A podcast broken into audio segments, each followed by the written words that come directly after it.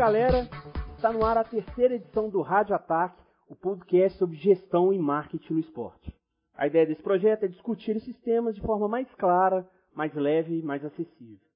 Eu sou o Thiago Petroc, criador do Ataque Marketing, portal de marketing esportivo. Hoje o tema é a comunicação estratégica no esporte.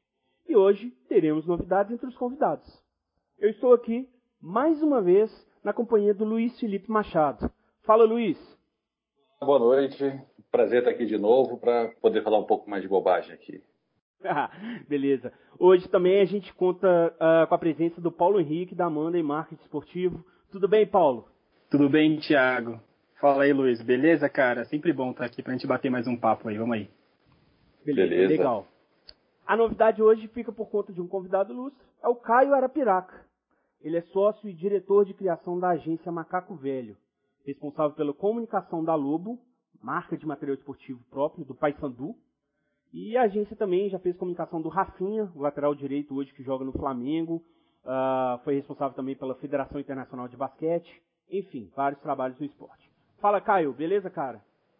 Fala aí, Tiagão, tudo bem? Valeu pelo convite. Uma honra aí estar nesse bate-papo.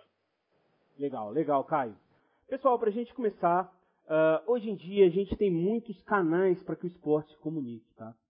Podemos acompanhar notícias e o dia a dia pelas redes sociais, por sites, pela imprensa como um todo, pela televisão. Desde a década de 90, a comunicação esportiva se tornou profissional. E o seu clube? Ele tem utilizado bem essas plataformas? Quais oportunidades e vantagens a gente pode ver com o uso de cada uma dessas oportunidades? Uma nota. Toda comunicação deve ser estratégica para garantir clareza, ponte com o fã e, claro, para usar o esporte como plataforma entre as marcas e o público. Caio, é isso mesmo? Faltou alguma coisa do que eu falei? Não, é isso mesmo, é isso mesmo. A gente está é, tá um, um, tempinho no, no mercado de marketing esportivo, de comunicação esportiva. A gente acompanhou esse, esse processo de, de profissionalização, né? A gente está desde 2010, mais ou menos. É, a gente acompanhou bem esse processo de profissionalização até hoje o, o, o avanço né, até chegar na monetização do, das redes sociais, dos canais oficiais dos clubes. Legal, legal. Então fala para a gente, por favor, o papel de uma agência nesse cenário da comunicação, a ponte entre é, um todo, o esporte, a marca, a comunicação principalmente para ela chegar até o fã. Fala um pouquinho para a gente, por favor. Olha, a agência, a agência esportiva dentro de um clube, ela tem um papel importantíssimo nesse processo, né? Um papel estratégico. É, a gente começa sempre do ponto de partida de que a gente precisa primeiramente ouvir o que um clube, o que um clube quer, ouvir o que um, um patrocinador, uma marca deseja para estar dentro de um clube. Essa é a primeira parte que a gente sempre gosta de deixar bem claro, é ouvir as partes para saber até onde a gente quer ir, até antes do planejamento. A gente precisa primeiro entender esses processos para saber até onde o clube quer chegar, onde a marca quer chegar. E, e dentro dessa dentro dessa dessa profissionalização, como a gente estava falando, é, o clube conseguir implementar alguns processos básicos, como o processo de transmídia, crossmídia, desempenhar é, o papel de cada rede no clube, acho que isso é fundamental para se iniciar esse processo da, da agência ou da própria comunicação institucional do clube. Legal. Luiz, você que atua com redes sociais, como você vê o trabalho dos clubes e dos atletas hoje? Bom, eu acho que os clubes melhoraram muito nos últimos tempos. É, até faz parte do. Quanto mais tempo você tem, mais você acaba ganhando experiência e melhorando o resultado. Quando eu estava trabalhando com monitoramento de redes sociais de time de futebol, uns sete anos atrás, o parte que eu tinha que fazer era um relatório destrinchando os números das interações que a gente colocava lá. Por quê? Porque muitos dos clubes não sabiam nem para que, que seria interessante você ter esses números. Sendo que, na maioria dos lugares, se você trabalha com marketing digital, você aproveita para é, esse tipo de informação para você poder orientar melhor o caminho que você está seguindo, ver qual tipo de conteúdo que é mais aceito. Então, o que, que dá um engajamento maior. Naquela época, o pessoal não fazia isso, mal sabia utilizar muitas vezes. Eu vejo que os clubes têm melhorado, até porque, assim, claro que a gente vai ver erros e tudo mais, só que a gente consegue notar que, pô, nove anos atrás tinha time de futebol que não tinha nem é, escalação em imagem. Tipo, era um tweet em 140 caracteres, eles socavam todo o elenco, todos os 11 jogadores titulares, sabe?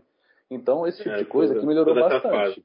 Sim, sim. E, e enquanto isso acontecia aqui, por exemplo, o Manchester United já fazia escalações bonitas e tal, então assim, é, era uma preocupação que lá você já tinha 10 anos atrás e aqui isso demorou a chegar. E isso é muito importante e é uma coisa que eu vejo mais como padrão. Até em times menores, porque você não precisa de um investimento gigantesco para poder ter uma boa comunicação. Você precisa de gente competente e parâmetros. Porque você tem que saber até onde você pode ir, se você pode brincar com alguém. Eu sei de história de rede social que brincou com o jogador do clube que deu problema com o diretor de futebol, sabe? Então, assim, você tem que estar respaldado para poder saber até onde você pode ir. Isso é uma coisa que tem que ficar muito clara. Uma coisa que eu acho que tem ajudado nessa quarentena é que os clubes estão aprendendo na marra a fazer um conteúdo que não seja tão dependente de bola, de, de jogo, de treinamento. Então, isso é uma coisa que a gente até já conversou em outros, em outros programas, que é uma coisa que o pessoal está tendo que se virar para criar qualquer tipo de conteúdo, e isso é bom, porque quando voltar ao campo e bola, você vai ter esse aprendizado que você vai poder carregar para lá. Até porque, se você está numa fase ruim, o seu conteúdo que seja muito de jogo vai ser prejudicado. A gente vê isso, a gente vê esse tipo de problema. É, isso é importante porque é, a gente chega a um ponto de que a, a, a, reavaliação do marketing não é somente quando a bola entra, porque é muito fácil você ativar, ativar uma marca, ativar um, um quando a bola entra, aí o marketing é perfeito, mas e sim produzir conteúdos interessantes e o, e o clube, a instituição, não depender única e exclusivamente de vitórias. Lógico que todo planejamento estratégico conta com o clube vencendo campeonatos, é, ganhando pontos, mas assim, o marketing se faz não somente com as vitórias. Certo. Paulo, você, é, quais os erros você mais vê acontecer hoje em dia? Qual o apontamento você faz hoje com a comunicação dos clubes? Olha, de uma maneira geral, eu, eu sinto que falta um pouco de dos clubes serem mais originais, né? Deles criarem conteúdos criativos, de sair um pouco da caixa, né, entre aspas, aí, que é um pouco do que o Luiz da linha do que o, do que o Luiz tinha, tinha falado, né? Então, muitas das vezes os clubes eles ainda não conseguiram definir uma linguagem, eles muitas das vezes não conhecem quem é seu público, fica muito preso naqueles números de, pô, tenho X milhões de, de, de torcedores. Ou ainda, muitos clubes ainda apelam para aquela linguagem jornalística, né, que é uma linguagem muito quadrada, muito fechada, que a gente já está acostumado a ver na TV. E aí, e quando a gente fala de um ambiente, de uma comunicação atual, hoje o ambiente é digital, né? Então, assim, você pode, sim, é, enfim, vai ter a televisão, mas os clubes, inclusive nesse momento, eles estão usando muito o digital. É necessário que eles usem mas ainda fica preso naquela linguagem de jornal, naquela linguagem jornalística que a gente está acostumado a ver na televisão. Quando na realidade a internet ela permite que você crie conteúdos novos a todo momento que você consiga avaliar, coisa que na televisão muitas das vezes você precisa de aprovação de diretor. Então, de uma maneira geral, o que, que eu mais sinto falta nos clubes? É justamente essa falta de originalidade, criação de conteúdos novos. E tem um outro ponto que pouca gente até aqui fala, né, que os clubes eles também, quando, ele, quando a gente fala em departamento de comunicação dos clubes ou enfim de uma liga que atua aqui no Brasil, muitas delas não têm um investimento em profissionais. Então são poucas pessoas para poder cuidar de inúmeras funções e obviamente isso aí acaba atrapalhando, porque você imagina um departamento de comunicação de um clube de futebol, quais são os trabalhos que ele tem ali no dia a dia? Não é apenas redes sociais, as três principais, Facebook, Twitter e Instagram. Hoje a gente tem um canal do YouTube que muitos dos clubes estão conseguindo investir. Né? E até tem alguns bons exemplos que a gente pode falar no decorrer desse podcast. Certo. Luiz, o trabalho de monitoramento que você tinha era com o futebol retweet, é isso mesmo? Isso mesmo. Ótimo, Luiz. A minha pergunta foi justamente porque eu acompanhava o trabalho, né? acompanho ainda o trabalho do futebol retweet, e pegando o gancho aí no que o Paulo é, exemplificou muito bem, principalmente quando a gente fala de redes sociais, que eu vejo que a maioria dos clubes ainda briga muito por mais seguidores hoje na internet. Tem uma disputa ali que, pelo que eu vejo, não é isso tudo. Pelo que a gente vê, o desafio mesmo hoje é engajar o torcedor, né? Sim, sim. Acaba que o número total de seguidores é uma coisa legal para você se exibir, mostrar que é o maior e tudo mais. Só que isso no início até que valeu alguma coisa. Hoje em dia não adianta muito você ter um milhão de seguidores e ter um engajamento ridículo.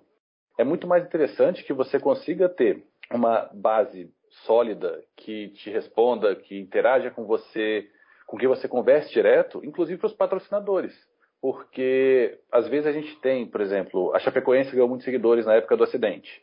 Tudo bem, o pessoal tá ali, tá querendo, é, é uma, foi uma maneira de mostrar apoio e tudo mais, só que não eram torcedores do time. Então, assim, eles não tinham necessariamente o contato que a gente costuma ter com o nosso time de coração. Então, nesse caso, eles tiveram um boom, tiveram, foram maior crescimento e tal na época, só que não era a mesma coisa que aquele seguidor do seu clube de coração. Por mais que tivesse algum sentimento extra por causa da, da tragédia. Então acaba que a gente vê muitas vezes assim um time que tem poucos torcedores, mas eles, assim, eles têm uma interação muito grande, muitas vezes porque é, o próprio, a própria torcida tem essa, essa característica em as redes sociais do que necessariamente o, o trabalho que é feito, que tem que ser feito para fomentar com que essa torcida interaja. Aí, claro, você pode na sua, você vai colocar na planilha você pode ter colocado lá um troço, ah, o time acabou de perder de 4 a 0, um tweet assim, vai ter 5 mil xingamentos. Se você quiser colocar na sua planilha como interações e mostrar, olha que sucesso nós tivemos, porque tivemos um estouro aqui de respostas, é mentira, não é mentira, é verdade. Mas isso não conta a história. Então, se você conseguir fazer um monitoramento preciso, você vai saber exatamente onde que ocorreu isso, é, quando que foi o resultado melhor, qual a diferença de comportamento de um, do mesmo clube, de uma mesma torcida em diferentes redes sociais. Isso era uma coisa que eu via muito no futebol Twitch, Porque, às vezes, assim, o mesmo conteúdo que ia para o Facebook ia para o Twitter. Aí, o time A tinha mandava o mesmo conteúdo para as duas redes, no Twitter ele explodia, no Facebook ninguém ligava, porque são públicos diferentes que interagem de maneiras diferentes em cada rede. Então isso é uma coisa que você tem que entender e você só pega isso com o monitoramento. Ah, então tá fácil, tá fácil engajar o torcedor com o clube, é só tomar goleada todo jogo. Olha, é, é, eu já eu teve uma época que eu até fiz uma análise assim que quando você quando o time o time é, tuitava o placar da derrota, a gente via muito a, a, rejeição daquele time, porque quem ganhava, quem dava os tweets eram os adversários. Então você conseguia pegar com isso também uma, uma questão de, de antipatia a um time X, com os outros comemorando a derrota dele, dando retweet. Que outra coisa também que você coloca na planilha se você quiser. Só que quer dizer uma coisa ou outra, depende do, da interpretação que você vai dar em cima. Que coisa boa, hein? Que coisa boa. o, que tem, o que tem de clube que não, não coloca o placar final, né? Sim, sim. Nos vemos na próxima rodada. Ô Caio, pegando esse exemplo aí, qual que é a maior dificuldade hoje, não só de rede social, tá, mas comunicação também com imprensa, é, press kit, enfim, todo o material que é trabalhado para a torcida, para o torcedor ficar mais bem informado. Eu queria saber qual é a maior dificuldade hoje para atuar na comunicação, não só como agência, mas, por exemplo, você que já trabalhou com o Rafinha, como que era, que, é, quais são as principais dificuldades para atuar nesse, nesse ponto? É, só complementando, a gente trabalhou com, com o Clube do Remo de 2010 até 2016 foi um processo longo que eu entrei sozinho, depois acabou que formou a agência. E, e junto lá trabalhamos também com, com o sócio torcedor lá do, do Remo. Em 2016 a gente entrou no, no Paysandu, como a gente diz em Belém, é, atravessou o Mirante Barroso, que é uma avenida que divide os dois clubes. E lá entramos para atender o Paysandu, sócio bicolor, né, que é o sócio torcedor do Paysandu, e a Lobo, que é a marca própria, pioneira no, no, no Brasil. Aí, voltando à, à pergunta, a dificuldade que a gente encontra nos clubes. Olha, no cenário que a gente trabalhou nesses clubes, é, existe, existe um, um, um, grande problema na, na, cultura organizacional dos clubes, em respeito ao próprio setor de, de marketing e comunicação, profissionalizou muito, muito, muito mesmo nesses últimos anos, né? nessa década mais ou menos. Mas assim, o, o, problema, os problemas organizacionais ainda são bem, bem comuns. É não respeitar tanto o setor de marketing, pouco investimento em profissionais como o, o Luiz falou ainda há pouco. As equipes ainda são muito enxutas.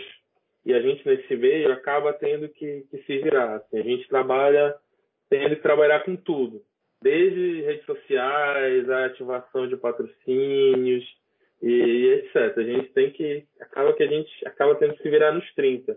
Outro problema também que a gente encontra é a, a não remuneração de, de, diretores de alguns, de alguns cargos específicos. Não só no marketing e na comunicação, mas como um todo, isso reflete no, no marketing e na comunicação, reflete na gente, no caso, né? Como ser um profissional capacitado, tem estudado aquela área, não entenda os, não entende os processos, não respeita o processo de marketing, entendeu? Eu queria entender dentro dessa dificuldade que é o seguinte, o que eu ouço muito falar, Caio, é que em geral você tem uma barreira, você tem uma barreira dentro do clube, porque de repente é o diretor que é mais antiquado, você tem um quadro de conselheiros que o pessoal é mais antigo. Então se você vai utilizar uma comunicação, mesmo que seja às vezes provocando um rival de uma forma sutil, claro, ou você vai fazer alguma comunicação mais diferente, mais atualizada, para um público mais jovem, é, se encontra muito barreira. Isso existe ainda? Existe muito. Eu vou te falar que, que é um problema para os dois lados. A dosagem. Às vezes tem um gestor que, assim, vou te dar um exemplo porque eu, eu trabalhei, acredito eu, com, por incrível que pareça, com mais de 10, é, mais de 10 presidentes. E, assim, é, esse problema de dosagem é muito comum. Porque às vezes você pega, um, como você falou, um presidente antiquado, que não, não, não, não gosta daquela linguagem que é trabalhada nas redes sociais, ou você pega um presidente, um gestor que já, já é um apaixonado e que está ali para provocar o rival, qualquer coisa que colocar lá. E aí a, a gente fica nesse, nesse meio, nesse meio de campo, tentando administrar. Fala, não, peraí, vamos com calma, não é o momento, vamos ganhar o título para a gente poder zoar o rival, porque tem esse momento, de forma saudável, é muito interessante. Quando só é um problema quando se perde a mão. Esse é o problema, pelo menos aqui na nossa região, essa dosagem é um problema, porque a agência tem que entender, tem que ter o termômetro para mensurar se é o momento adequado ou não, quais os prós e contras, e às vezes você tem cinco minutos para fazer aquilo, para pensar. Paulo, você acabou citando aí para gente alguns exemplos de, de clubes que trabalham as redes sociais aqui. É, eu queria saber quais são os bons exemplos que a gente tem no Brasil que conseguem interagir e principalmente engajar Ó, eu, existem alguns clubes de futebol que conseguem trabalhar muito bem, né? Até dentro dessa loja que a gente vem conversando, mas existem duas modalidades que eu também queria destacar que eu acho que vale a pena, né? Antes da gente tratar exatamente de futebol. Primeiro é o NBB, né, o Novo Basquete Brasil. Particularmente, eu gosto muito da, da lógica que eles conseguem aplicar, porque eles são produtores do próprio conteúdo. Então, o NBB ele não precisa que uma empresa de mídia venha para poder é, produzir as imagens, distribuir essas imagens, seja lá para onde eles desejam, né, dentro desse modelo de negócio. O deles, eles atuam numa lógica que a gente não está acostumado a ver no Brasil, só fora do país. Então, eles são os produtores de conteúdo, eles têm um contrato de multiplataforma, então eles conseguem atuar nas redes sociais, eles conseguem atuar na televisão e conseguem atuar no streaming. E isso faz total diferença porque eles são donos das imagens, eles que determinam o que, pode acontecer e atuam em prol dos clubes. É uma lógica aí dentro de um ciclo em quem ganha é a própria NBB, né, porque é ele que determina o que, que vai acontecer, e também os clubes que conseguem se aproveitar daquelas imagens, sendo que eles não precisam ficar é, parados ou bloqueados por conta de contrato quando a gente vê hoje a Libertadores, muita coisa está mudando nessa questão de produção de conteúdo, de imagens da Libertadores. Então os clubes não estão podendo mais fazer conteúdos ali próximo do horário do jogo ou dentro do jogo. Por quê? Porque ela, aquelas imagens pertencem a uma rede de televisão.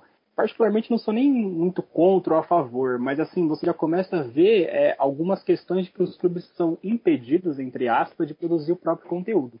Um outro exemplo que eu gosto é do, do Magnus Futsal, né, a equipe de futsal que é tricampeão do mundo e consegue unir uma performance esportiva muito boa, né, porque eles ganharam praticamente tudo nos últimos anos, e eles têm uma boa presença digital.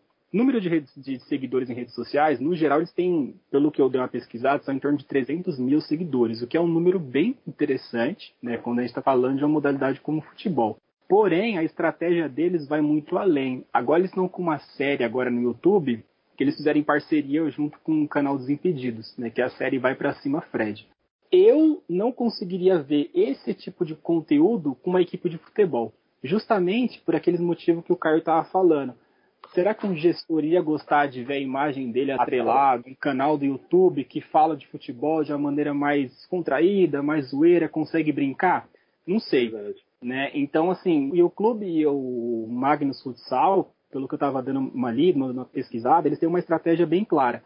Primeiro que eles conseguem se aliar ao maior canal de, de futebol aí que trata de futebol, não sei se é exatamente do mundo, mas com certeza é um dos maiores do mundo.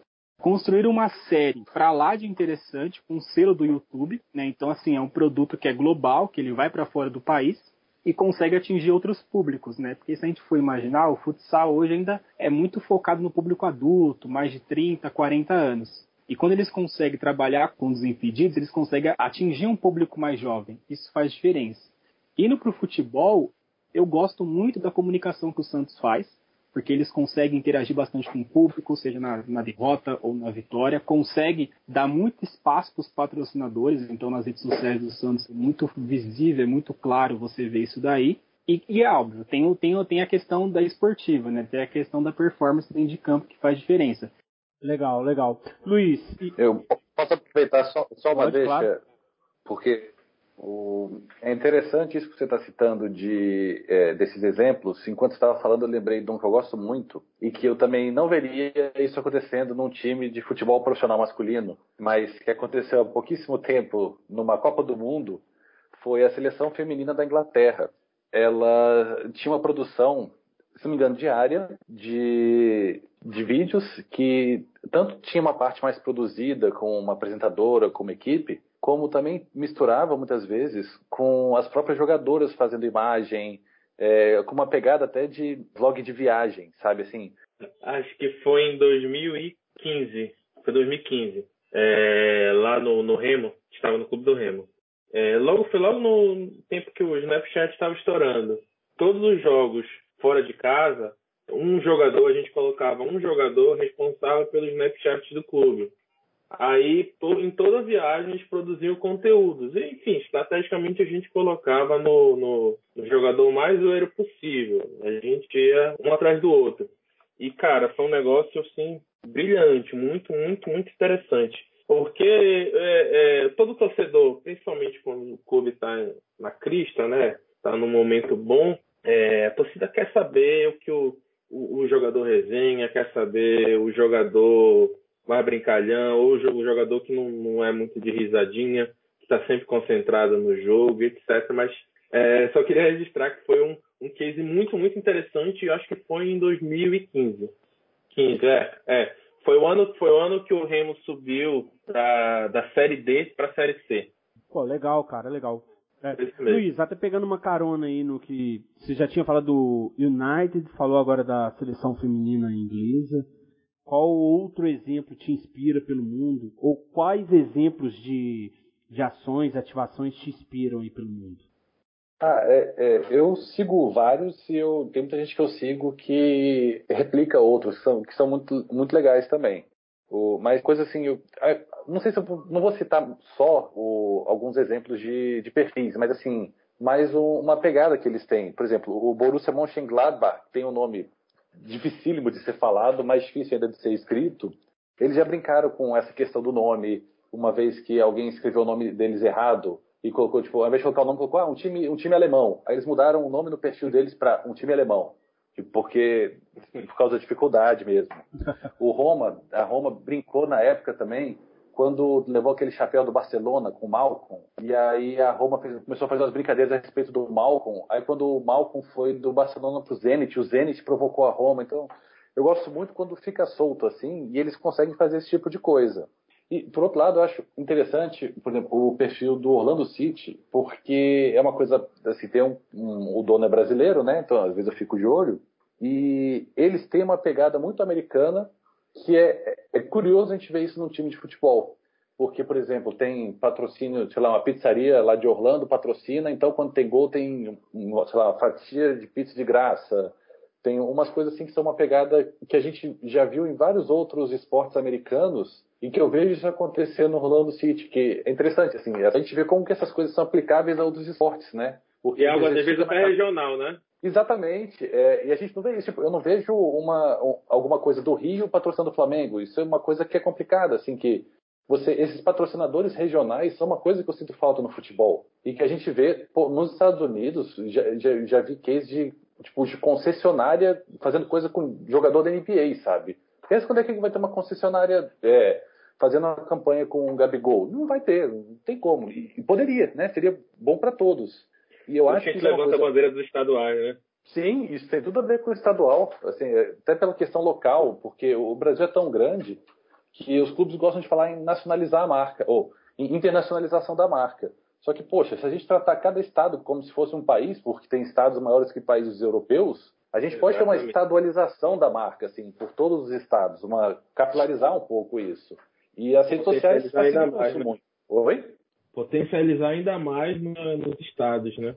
Claro, é, é a maneira acho... de você conseguir pulverizar a, a, a entrada de dinheiro, ao invés de você vender cota de 10 milhões, vende 20 cotas de 500 mil. Claro que não para colocar numa camisa, mas para interações em redes sociais, campanhas locais, esse tipo de coisa. Tanto que assistindo, assistindo uma live um dia desse do, do Bernardo, é o novo diretor de, de marketing do Flamengo, ele falou da, da estratégia do, do Flamengo em potencializar ainda mais a, a sua marca no Nordeste. Aí eles ativaram, fizeram uma ação de uma live com o Gabigol com o Tirolipa. Com o Tirolipa. Aí a gente pensa, a, a, nós que somos da área, às vezes a gente pensa que é algo tão esporádico, tão. Ah, vamos fazer uma live do Tirolipa com o Gabigol. Mas, cara, é tudo pensado, é tudo pensado, tudo tem um objetivo, um planejamento. O objetivo qual é? Vamos potencializar a marca do, do, do, do Flamengo ainda mais no Nordeste. Como? Uma série de ações. E essa era uma delas. Foi uma live que durou uma hora, né? Foi uma live do, do Instagram. Cara, genial. Mas enfim.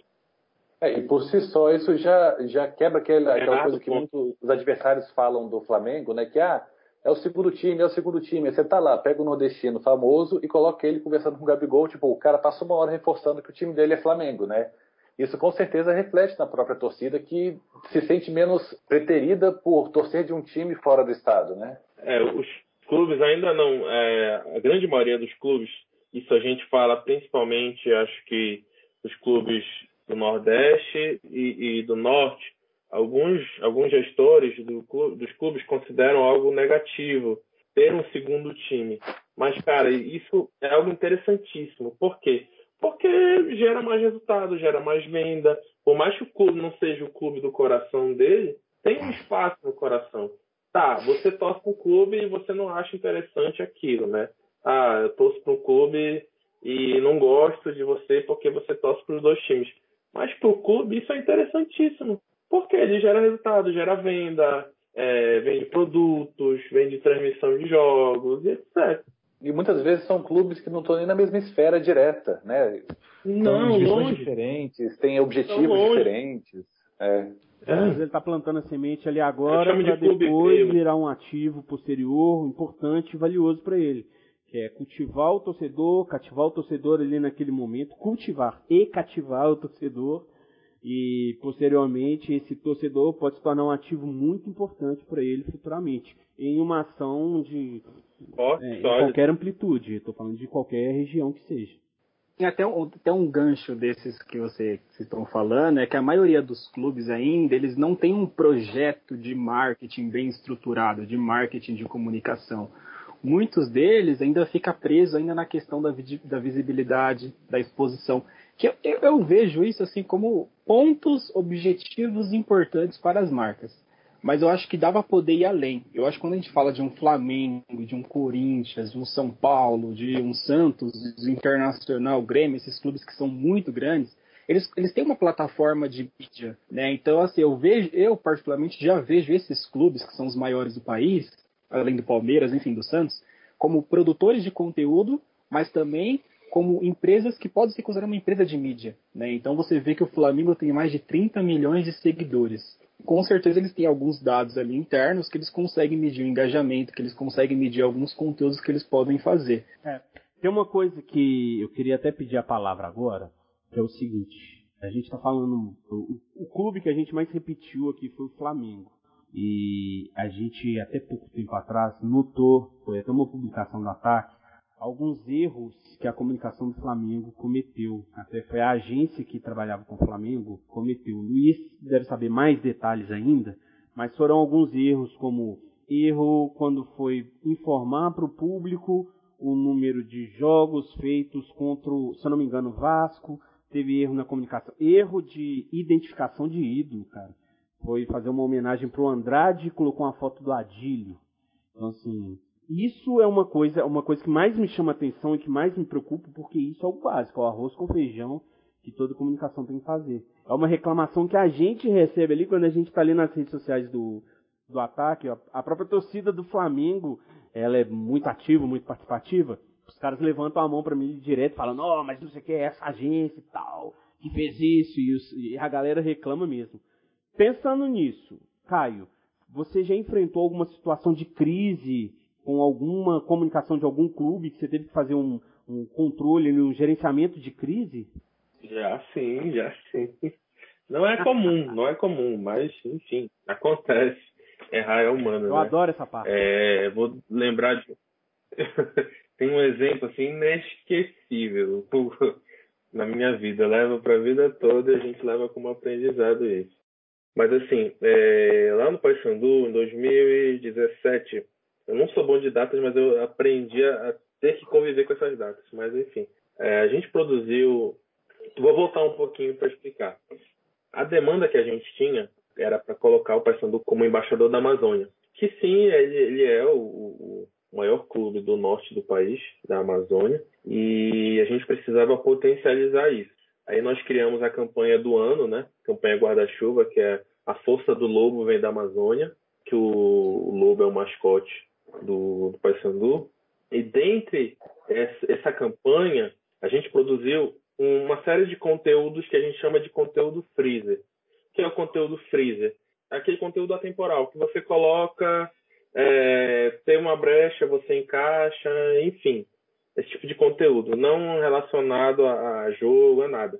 E nós criamos uma série e nessa campanha a gente falava um pouquinho de certas peculiaridades da Amazônia, falando do clima, falando do, do, do próprio paraense em si. Só que tinha um problema, o clube não estava passando numa boa fase. Tinha uma cobrança muito grande no técnico, na mudança, e o presidente da época é, foi resistente, não quis mudar. E o que acontece? Tinha um conteúdo freezer que estava agendado para entrar. Foi logo depois de uma série de uma derrota. E o que era o conteúdo? A gente falava sobre o cupuaçu, que é um fruto da, da Amazônia, riquíssimo, muito saboroso. E a gente falava dos benefícios do cupuaçu. E dentre eles, falava que o, o cupuaçu servia como calmante, enfim. Cara, a torcida recebeu isso como uma ofensa. Foi, foi algo assim horrível. Porque plena crise, clube está dando receita de como acalmar o torcedor, acalmar o público. Como é que a torcida vai receber isso? Tem jeito. Seguindo aqui, então, ô, ô Caio, mais uma pergunta que eu tenho para você é: quais as principais estratégias para se trabalhar com marca própria? Por que, que eu estou perguntando isso? Hoje a gente está vendo um boom muito grande de marcas próprias é, entrando no, no futebol como um todo. A gente vê muitos clubes já trabalhando com isso. Eu queria saber qual é a principal estratégia que vocês utilizam aí hoje em dia. Com a Lobo, no caso do Paysandu, né? Olha, é, o primeiro questionamento que a gente faz na marca própria, quando se apresenta para algum outro clube, porque assim, a gente trabalha paralelo com a Vestory, em parceria com a Vestory, que é a gestora da Lobo. E já tiveram apresentações e, e reuniões com outros clubes também. O primeiro questionamento que a gente faz é se o gestor é, é, ainda acredita que é a grande marca esportiva que gera valor para o seu uniforme, entendeu? E isso é, é, é, completamente o contrário. O que gera valor na, na uniforme do seu time é o próprio time, é o próprio escudo. E a gente vê esse exemplo nitidamente num, numa camisa da Nike, sem nada, lisa, custa 60 reais. E às vezes você pega uma camisa da própria Nike, do mesmo layout, mas envelopada na sua cor e no seu escudo, você com um valor 10 vezes maior.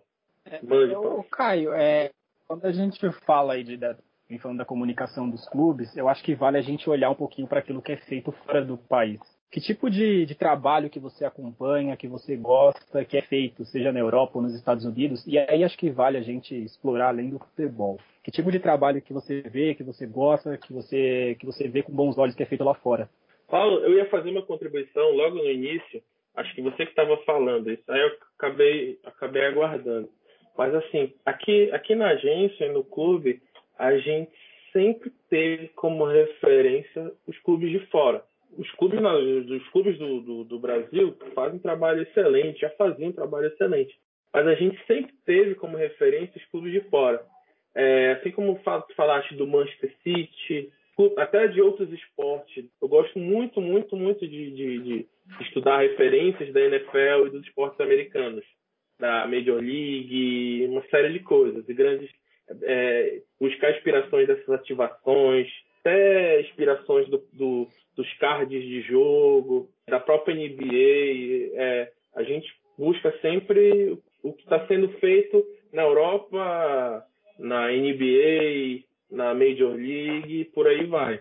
Cara, é que eu, eu, tenho a impressão de que assim muitos dos clubes que têm grandes fornecedores de material esportivo parecem ter uma burocracia é, excessiva para poder lançar alguma camisa comemorativa ou algo parecido. Não sei também até que ponto isso é culpa dos conselhos dos próprios clubes.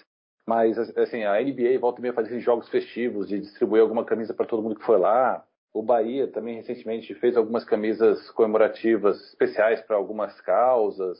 E vocês usam isso? Pensam em usar essa facilidade? É uma facilidade maior mesmo vocês terem o contato tão próximo com o clube para poder agilizar esse tipo de coisa?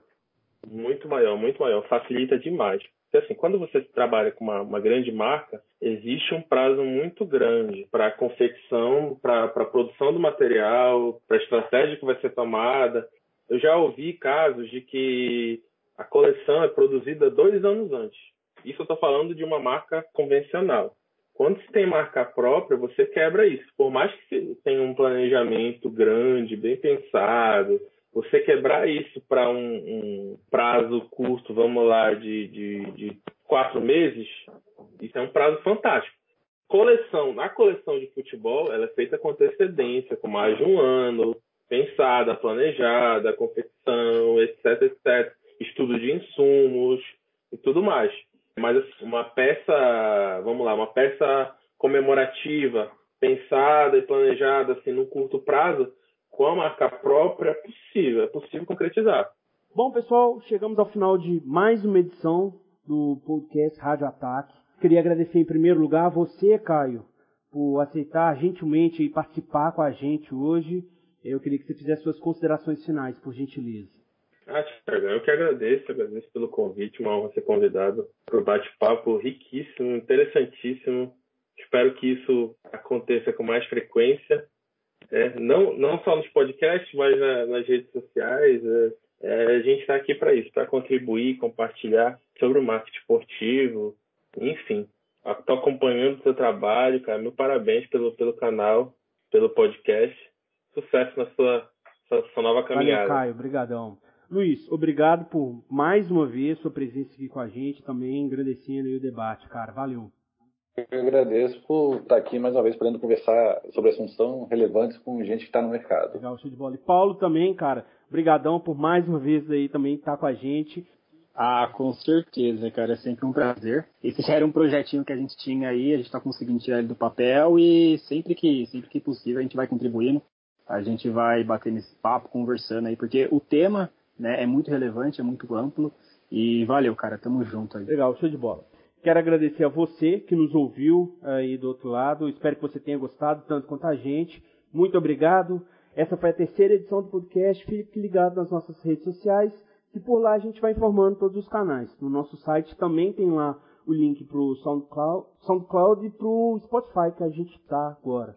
Nossas redes sociais, twitter.com.br instagram.com.br e no nosso site ataquemarketing.com, lá você vai poder conferir isso e muito mais.